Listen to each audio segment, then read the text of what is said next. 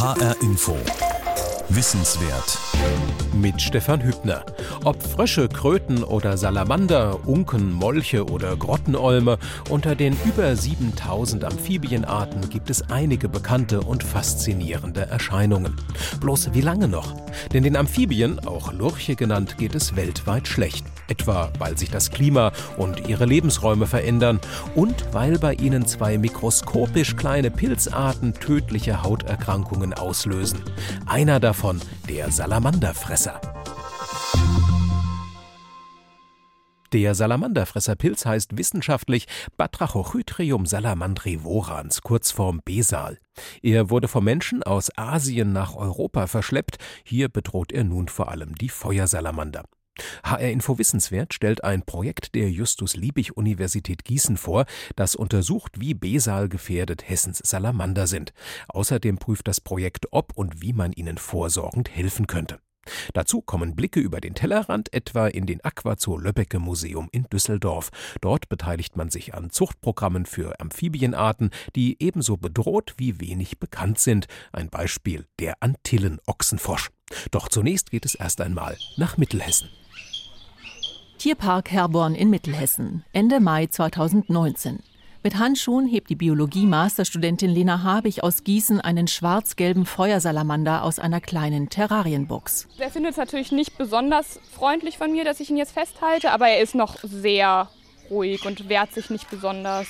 Äh, fängt an so ein bisschen zu glänzen, das heißt, er sondert schon ein bisschen Sekret aus, deswegen wiege ich ihn jetzt auch einmal, dass er jetzt nicht ganz so lange muss. Ist ein Propertierchen, sehr gut. Die Untersuchung findet auf einem Tisch im Freien statt. Habich und eine Kommilitonin untersuchen den Salamander auf Anzeichen einer Krankheit. Auf eine Infektion mit dem Hautpilz Batrachohydrium salamandrivorans, kurz Besal genannt. Doch es sieht gut aus für diesen Salamander. Wenn er schon wirklich erkrankt wäre, dann würde man rote Läsionen an den gelben Teilen besonders gut sehen. Das muss nicht nur am Bauch sein, das kann auch oben am Kopf sein oder auf dem Rücken. Nee, das ist ein sehr gesundes Tier vom äußeren Anschein. Der äußere Anschein kann allerdings trügen, denn die Erkrankung könnte auch noch in einem frühen Stadium sein, in der die Hautveränderungen noch nicht sichtbar sind. Klarheit kann dann nur eine Probe des schleimigen Hautsekrets bringen. Sie wird mit einem sterilen Tupfer genommen, der an ein Wattestäbchen erinnert. Ich drehe ihn jetzt mal um. Soll ich schon anfangen? Äh, ja. Man sieht, das finden die nicht ganz so toll, deswegen versuchen wir uns einmal ein bisschen zu beeilen. Das heißt, wir nehmen den Bauch und fahren zehnmal Bauch auf und ab, halt schon, dass wir einiges von seiner Haut berühren und den Schleim da ein bisschen aufsammeln können, aber so, dass wir das Tier natürlich nicht verletzen. Den Kopf des Tupfers verpacken Habich und ihre Kollegin in einem Plastikbehälter, der etwas größer als eine Stiftkappe ist. 3.1, das ist die A-Probe. Zwei Proben nehmen sie vom Tier, eine weitere zum Vergleich aus dem Terrarium. Ob darin DNA-Spuren des Pilzes vorhanden sind, wird später im Labor geklärt werden. Die Untersuchung ist Teil eines Artenschutzforschungsprojekts der Justus-Liebig-Universität Gießen. Wissenschaftler und Studierende untersuchen darin, inwieweit Hessens Feuersalamander von Besal betroffen sind. Salamanderfresser wird der Hautpilz auch genannt, die Erkrankung, die er auslöst, Hydridiomykose oder Salamanderpest. Besal ist ein mikroskopisch kleiner, einzelliger Pilz, der sich in der feuchten Feuersalamanderhaut einnistet. Dort ernährt er sich von Keratin und bildet seine Sporen. Für den Salamander ist der Pilz verheerend, sagt der Biologe Professor Hans-Peter Ziemek. Er ist als Projektkoordinator an diesem Tag vor Ort. Diese Hautläsionen sind halt die Orte, an denen der Pilz dann Löcher in die Haut stanzt. Und wenn dann die Infektion voranschreitet, ist der gesamte Körper mit solchen Hautläsionen überzogen und dann ist das Tier auch nicht mehr zu retten. Normalerweise verhindert das Hautsekret, dass Pilze oder auch Bakterien das Tier angreifen. Dazu enthält es Giftstoffe. Durch die Hautläsionen wird diese Barriere zerstört. Die Salamander erkranken an Infektionen, oft dauert es nur ein bis zwei Wochen, bis sie sterben. Der Feuersalamander ist das prominenteste Opfer des Hautpilzes und hochgradig anfällig für ihn. Regelrechte Massensterben hat der Pilz bereits ausgelöst. Tödlich erkranken können allerdings auch andere Schwanzlurcharten, also Salamander und Molche. Das fand man bei Laborexperimenten heraus. In Deutschland gelten der nördliche Kammmolch und der Alpensalamander als gefährdet.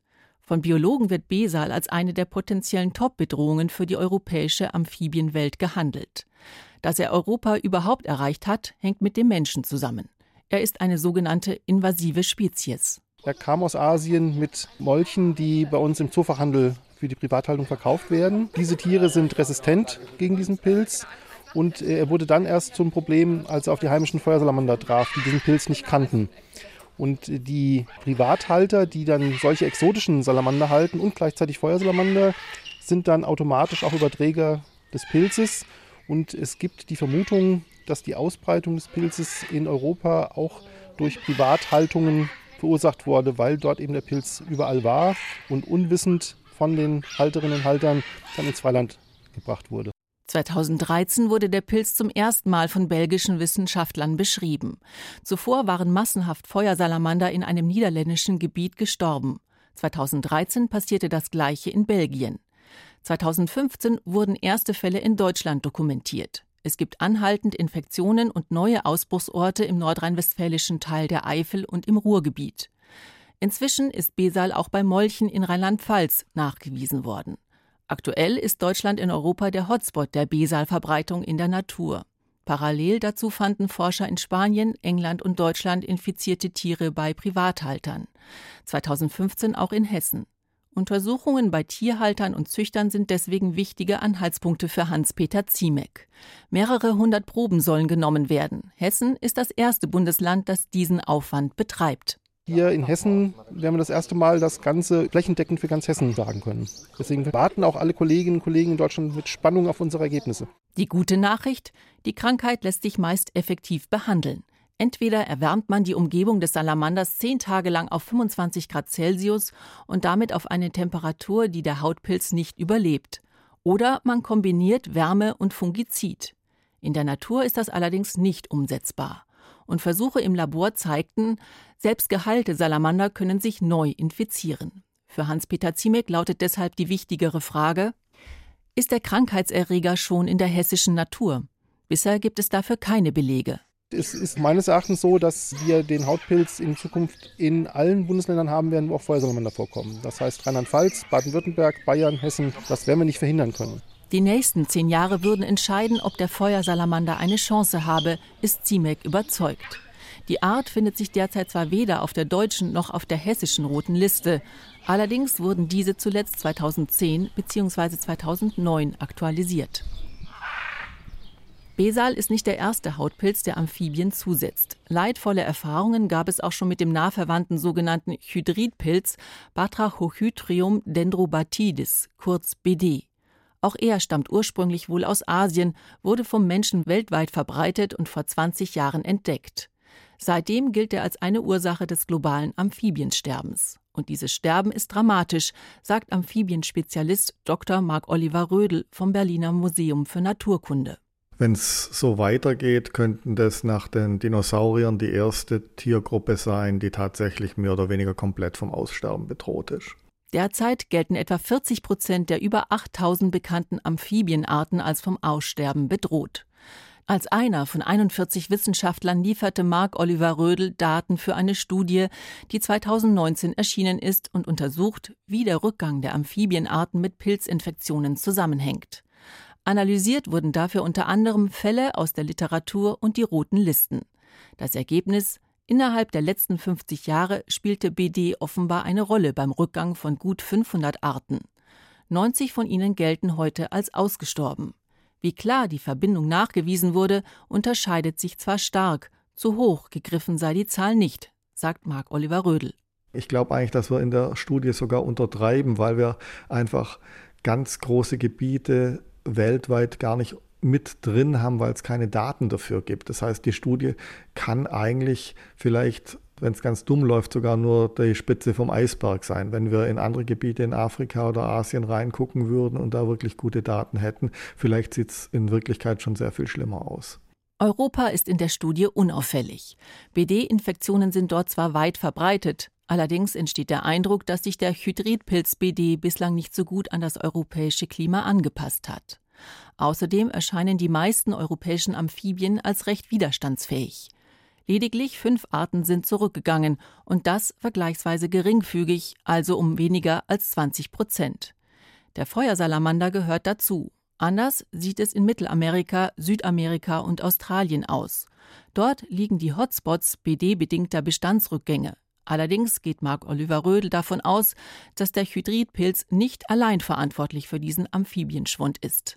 Der Hydridpilz ist für die Amphibien ein großes Problem, weil wirklich viele Arten auch in mehr oder weniger naturbelassenen Regionen aussterben oder extrem stark zurückgehen. Das bedeutet aber nicht, dass die anderen Faktoren Umweltzerstörung, Umweltverschmutzung, das Einbringen von Agrarchemie weniger wichtig sind. Unterm Strich sind das die wesentlich wichtigeren Faktoren sogar noch für den Rückgang. Zu diesen ganzen Faktoren, Klimawandel spielt natürlich auch noch eine Rolle, kommt aber dann on top diese Krankheit, die sich ausbreitet. Und Sie können davon ausgehen, dass Tiere, die eh schon gestresst sind, weil es ihnen in ihrer Umwelt nicht gut geht, die dann noch mit einer Krankheit konfrontiert sind, natürlich noch sehr viel stärker darauf reagieren und eben entsprechend auch dran sterben. Wie verwoben solche unterschiedlichen Bedrohungsfaktoren miteinander sein können, dafür hat Sandra Honigs Beispiele. Sie arbeitet am Aquazoo Löbbecke Museum in Düsseldorf. Für Amphibien engagiert sie sich innerhalb des Europäischen Verbands der Zoos und Aquarien, abgekürzt EASA. Besonders wichtig ist Sandra Honigs der Antillenochsenfrosch von der Karibikinsel Montserrat. Ein Vulkanausbruch wurde den braun gemusterten, pampelmusengroßen Tieren zum Verhängnis. Die Bewohner der Insel wurden damals evakuiert. Zurück blieben ihre Haustiere wie Ziegen und Schafe und verwilderten. Sie haben dann zum Beispiel die Flora verändert, dadurch, dass sie sehr viele Pflanzen weggefressen haben. Und das hatte schon eine Auswirkung auf das Habitat. Letztendlich gab es unheimlich viele Ratten, die natürlich auch die Antillen-Ochsenfrösche überfallen haben und angefressen haben und natürlich dann auch getötet haben. Dadurch wurde die Population schon sehr dezimiert. Und dann kam plötzlich der Chytridpilz, als die Menschen natürlich auch wieder zurückkamen auf ihre Insel, auch auf die Insel. Und 2007 war Montserrat noch chytridfrei und 2009 war dann der Chytridpilz nachgewiesen. Und innerhalb von 18 Monaten wurde der Bestand der Antillen-Ochsenfrösche um 85 Prozent reduziert. Mit einigen der letzten Tiere starteten europäische Zoos ein Erhaltungszuchtprogramm. Mit solchen Programmen sollen unter anderem in der Natur bedrohte Arten dauerhaft erhalten werden. Stabile und genetisch ausgewogene Populationen in mehreren Zoos sind dafür notwendig. Der Anteil der Amphibienarten in diesen sogenannten EEPs ist bislang überschaubar. Vier von über 200. Ein Grund dafür mag sein, dass die wissenschaftliche Betreuung der Amphibien-Zoobestände aufwendig ist. Wenn ich zwei Nashörner habe, die dann ein Jungtier bekommen, die kenne ich alle. Aber wenn ich zwei Frösche habe, die 300 Jungtiere bekommen, ist schon schwieriger. Die Datenerfassung ist kompliziert. Man muss die Tiere individuell kennzeichnen. Machen Sie das mal bei einem kleinen Frosch. Also das ist nicht so einfach. Sandra Honigs hofft aber, dass bald noch mehr Amphibienzuchtprogramme entstehen. Ein Kandidat dafür wäre der vom Aussterben bedrohte Titicaca-Riesenfrosch. Er wird gut ein Kilo schwer und lebt nur im Titicaca-See in den Anden. Ihn bedrohen Jagd, Klimawandel und der Hydridpilz BD. Die Zoobiologen diskutieren aber auch über Feuersalamander und Besal, sagt Honigs. Gerade wegen Besal müssen wir natürlich schauen, dass wir auch unsere einheimischen Schwanzlurche da retten. Der Feuersalamander ist da natürlich Nummer eins im Moment und äh, selbstverständlich ist das auch Thema bei uns, ja. Konkrete Pläne gibt es aber noch nicht.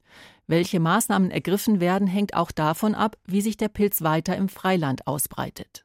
Anders als BD kommt Besal aktuell nur in Asien und in drei Ländern Europas vor.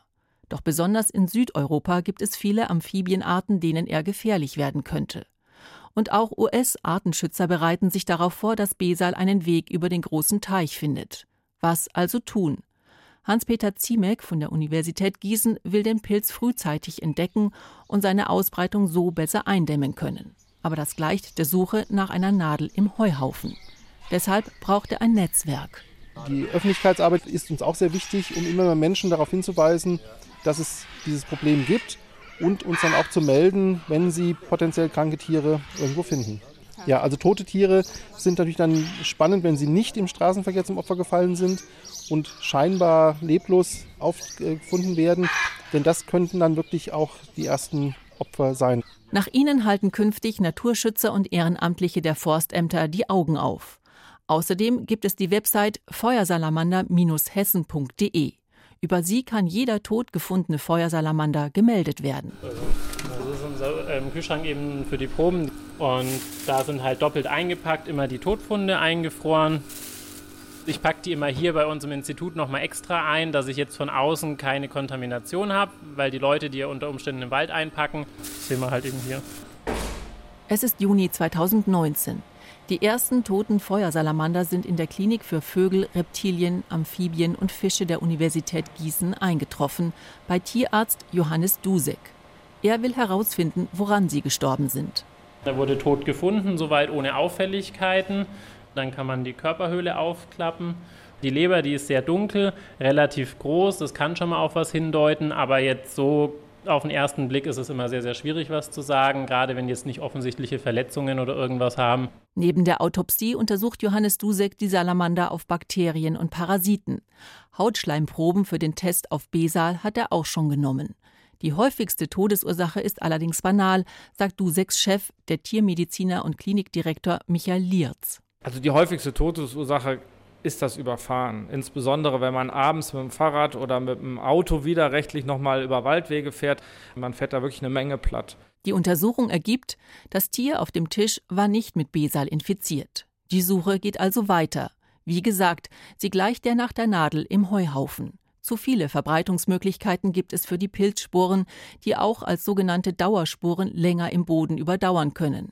Ihre Verbreitung erfolgt per Wasser, per Tier und auch per Mensch. Wenn Sie in einem Wald spazieren gehen und ein paar Tage später in einen anderen Wald fahren und Ihre Schuhe nicht reinigen, dann ist es auf jeden Fall möglich, den zu übertragen.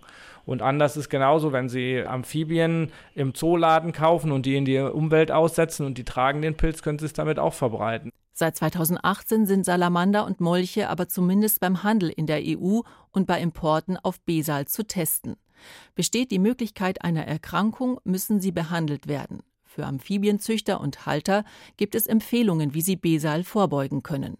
Dazu gehört es, neue Tiere vorübergehend in Quarantäne zu halten und strikte Hygieneregeln zu beachten, um keine Spuren zu verbreiten. Bestimmte Desinfektionsmittel töten sie ab. Auch die Studierenden im Artenschutzprojekt der Universität Gießen desinfizieren ihre Ausrüstung und die Schuhe jedes Mal, wenn sie in Kontakt mit Salamandern und deren Umgebung kommen. So auch die Gruppe, die im nordhessischen Biedenkopf Feuersalamanderlarven in einem Bach kartiert. Bäche sind die Kinderstuben der Salamander. Sie schlüpfen dort aus den Eiern und verbringen im Wasser die ersten Monate. Es braucht ein geübtes Auge, um sie im trüben Wasser zu erkennen. Eine Taschenlampe hilft außerdem. Hier ist ein bisschen schnellerer Bachlauf, da sitzen sie ungern, die mögen Strömung nicht ganz so gerne. Weil da sieht es ganz gut aus weil es ruhiger Bereich ist. Ja. Viele Steine. Da sitzt einer. Hier im Lichtstrahl sieht man, man hat vier Beine, einen langen Schwanz, er hat so ein paar schwarze Flecken und man sieht an den Beinen und Armansätzen so gelbe Flecke. Genau, und so sieht man die dann und wird dann halt das Sieb quasi davor halten und sie dann mit den behandschuhten Händen reintreiben und dann kann man sie absammeln. Insgesamt 75 Meter des Bachlaufs haben die Studierenden inspiziert. Zum Zählen haben sie die Feuersalamanderlarven in Eimer gesetzt. Danach kommen sie vorsichtig wieder ins Wasser zurück. Die Kartierungen helfen, den Bestand genauer im Blick zu behalten. Das kann ein nützliches Frühwarnsystem darstellen, so wie es auch schon in Nordrhein-Westfalen erprobt wurde. Das ist eine Grundlagenforschung, die ist schon lange überfällig und korrespondiert halt dann aber wieder auch mit der Hautpilzepidemie, weil wir dann, wenn wir wissen, wie viele Tiere noch da sind, auch effektiv Maßnahmen treffen können. Sagt Hans-Peter Ziemek. Das könnten etwa Betretungsverbote für bestimmte Gebiete in der Natur sein. Und dass Menschen, die in Salamander-Lebensräumen unterwegs sind, alles desinfizieren müssen, was in Kontakt mit dem Boden gekommen sein könnte. Und wenn Besal nicht aufzuhalten ist, Wissenschaftler aus Leipzig bereiten sich schon darauf vor und erheben genetische Daten. Sie könnten eine Grundlage werden für spätere Zuchtprojekte in Menschenobhut. Auch der Aquazoo Löbbecke Museum in Düsseldorf wird den Feuersalamander in Zukunft nicht nur aus naturpädagogischen Gründen halten. Abseits vom Trubel der Besucher entsteht eine Zuchtanlage, erzählt Sandra Honigs. Wir bereiten uns schon darauf vor, dass der Besal, also der Chitritpilz für die Salamander, sich weiter ausbreiten wird. Da gehen wir fest von aus. Und deswegen bereiten wir uns jetzt schon darauf vor, dass wir die Feuersalamander bei uns optimal halten und auch nachziehen können, dass wir also jungen Salamander haben, die wir dann weitergeben können, sei es an andere Zoos oder wieder in geschützte Flächen auswildern. Auch die Tiere und das Wissen von Haltern seien wichtig für den Erhalt. Das Problem lösen wird ein Erhaltungszuchtprogramm aber nicht. Das zeigt die bisherige Erfahrung mit dem Hydridpilz BD. Das zeigt der Antillenochsenfrosch. Man hat die Antillenochsenfrösche versucht auszuwildern. Das waren Tiere, die in Menschenhand ähm, nachgezogen wurden. Und man wollte einfach gucken, wie diese Tiere auf den Chitritpilz beziehungsweise auf die Gegend, aus der sie ja nun kommen, auf Montserrat reagieren. Hat leider nicht so gut funktioniert. Die Tiere sind halt auch da verschwunden und man weiß jetzt, dass das also nicht funktioniert, die, ich sag mal, verseuchtes Gebiet wieder auszuwildern und man muss da andere Wege finden. Eine Population in Menschenobhut helfe nur, Zeit zu überbrücken, bis diese anderen Wege gefunden sind. Eine Impfung wäre ideal. Bis dato gibt es keine gegen BD. Auch im Fall von Besal ist keine in Sicht. Sie zu entwickeln gilt als sehr teuer und schwierig und es wäre eine ungewöhnliche Maßnahme für eine Wildtierkrankheit, die weder die Gesundheit des Menschen noch die seiner Nutztiere gefährdet. Zudem gibt es immer noch große Wissenslücken beim Pilz. Ein Beispiel eine vom ersten bekannten Ausbruchsort in den Niederlanden nicht mal einen Kilometer entfernte Salamanderpopulation war 2017 in einer Studie besalfrei, obwohl es am Ausbruchsort immer noch verbleibende Tiere mit Besal gab. Kann sich der Pilz manchmal doch nicht so gut ausbreiten? Vielleicht passt sich die Natur an manchen Stellen auch selbst an. Gegenüber BD entwickeln einige Amphibienarten erste Resistenzen. Manche Populationen haben sich erholt. Dabei spielt auch der Lebensraum eine Rolle, sagt der Berliner Zoologe Marc Oliver Rödel. Je größer sie ein Verbreitungsgebiet haben, je mehr unterschiedliche Lebensräume sie auch besiedeln, umso größer ist die Wahrscheinlichkeit natürlich auch, dass man sich erholen kann. Oder wenn sie große Populationen haben, dann ist die Wahrscheinlichkeit, dass es einzelne Individuen, entweder weil sie immun sind oder weil sie einfach Glück gehabt haben, überleben und die Population sich erholt, natürlich viel, viel größer, als wenn sie eine kleine Population haben, wo relativ schnell alle sterben könnten. Ein resistentes Tier kennt man beim Feuersalamander bisher nicht, auch keines, das die Infektion überlebt hat und immun wurde. Und genauso gut kann es sein, dass auch der Pilz wieder mutiert. Es ist Kaffeesatzleserei. Professor Hans-Peter Ziemek in Gießen bereitet sich derweil auf den Tag X vor, an dem B-Saal erstmals in Hessen nachgewiesen wird. Bis August 2019 war das noch nicht der Fall, aber die Analysen laufen weiter. Noch bis 2021 fördert das Hessische Landesamt für Natur, Umweltschutz und Geologie das Projekt. CIMEC plant in dieser Zeit auch weitere Aktionen mit der Öffentlichkeit. Die Bürger spielen eine wichtige Rolle. Auch sie können etwas tun, sagt er noch im Wald bei Biedenkopf. Jeder, der jetzt seine Gummistiefel, bevor er in die Natur geht und wenn er aus der Natur zurückkommt, desinfiziert, wird einen wertvollen Beitrag liefern. Er sieht ihn nur nicht. Er sieht ihn aber dadurch, dass auch Feuersalamander vielleicht noch bei seinen Kindern und Enkeln rumlaufen werden. Das ist keine so öffentlichkeitswirksame Maßnahme wie eine Wiederansiedlung, kann aber das gesundheitliche Risiko für die Salamander senken. Das alles ist viel Aufwand für eine Art. Aber der Feuersalamander ist eine sogenannte nationale Verantwortungsart. Unter diesem Begriff schützt das deutsche Naturschutzgesetz Arten, deren Hauptverbreitungsgebiet zu großen Teilen in Deutschland liegt. In den Augen von Hans-Peter Ziemek ist der Feuersalamander damit nicht nur ein Naturgut, sondern auch ein Kulturgut. Ein Sonett von irgendeinem berühmten Musiker, das wird ja auch nicht einfach verbrannt. Und genauso ist es jetzt hier in dem Fall. Wir würden ein, sollte nicht einfach hingehen und zuschauen, wie ein Stück Kultur dann auch verschwindet. Sei es nur, dass wir als Geschichte etwas über den Feuersalamander gehört haben, wie wir noch klein waren. Sei es nun, dass wir so einem Tier vielleicht begegnen und uns erfreuen an diesem besonderen Aussehen. All das zusammengenommen muss genug sein, um halt eine Art als erhaltenswert anzusehen, um ihrer selbst willen. Der Salamander und der Pilz Amphibien in Bedrängnis. Sie hörten ein HR Info Wissenswert von Silke Schmidt-Trö. Als Podcast finden Sie diese Sendung auch auf hrinforadio.de ebenso wie zahlreiche weitere Wissenswertausgaben. Außerdem ist sie in der ARD Audiothek App fürs Handy zu finden und kostenlos als Unterrichtsmaterial in der Schule einsetzbar. Mein Name ist Stefan Hübner.